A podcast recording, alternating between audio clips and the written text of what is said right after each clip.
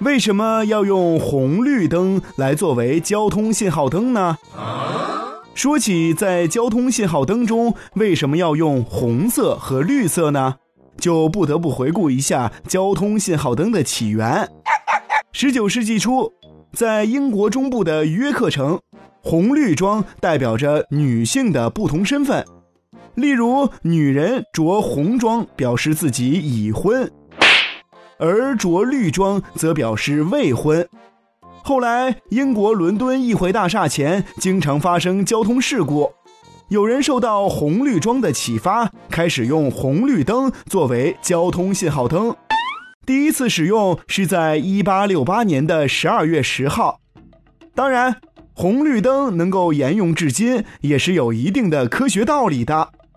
根据光学原理，红色光的波长很长，透过空气的能力很强，而且比其他信号更引人注意，所以作为禁止通行的信号最为合适了。而之所以用绿色作为通行信号，是因为绿色和红色的区别最大，易于分辨。因为红绿色盲毕竟是少数。